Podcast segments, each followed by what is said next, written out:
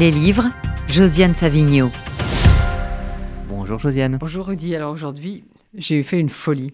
Parler en quelques minutes d'un livre fou, Le cœur ne cède pas de Grégoire Bouillet chez Flammarion. Il fait 908 pages.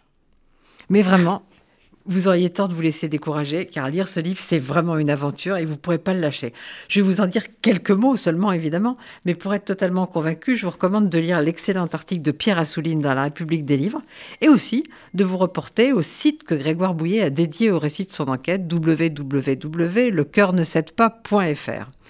Alors tout commence en 1985 par un fait divers, très relayé par les journaux de l'époque. On a retrouvé, plusieurs mois après sa mort, le corps d'une femme née en 1921, Marcel Pichon. Elle n'était pas seule au monde, elle avait des enfants, mais personne ne s'était inquiété de sa disparition. Grégoire Bouillet avait entendu parler de ce fait divers, et puis comme nous tous, il l'avait oublié.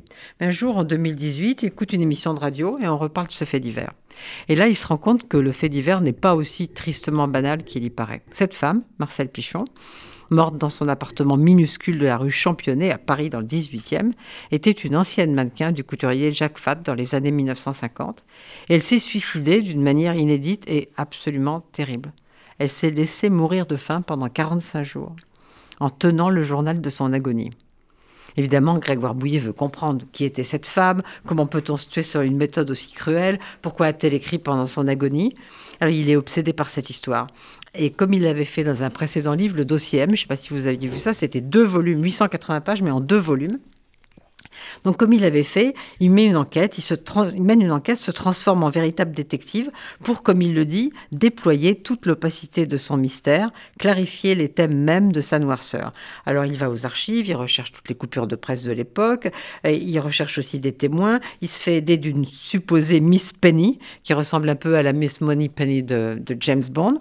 Vous verrez, vous ne pourrez pas arrêter de lire, parce que bien sûr, il parle aussi de, lui. Alors, il y a un seul handicap, c'est que vous ne pouvez pas lire au lit. Hein. 908 pages, assure, ça le fait pas, j'ai essayé. Hein.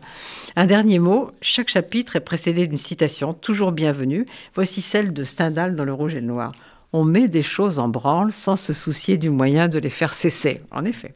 Mais vraiment, ne manquez pas Grégoire Bouillet, malgré les 908 pages, je vous assure.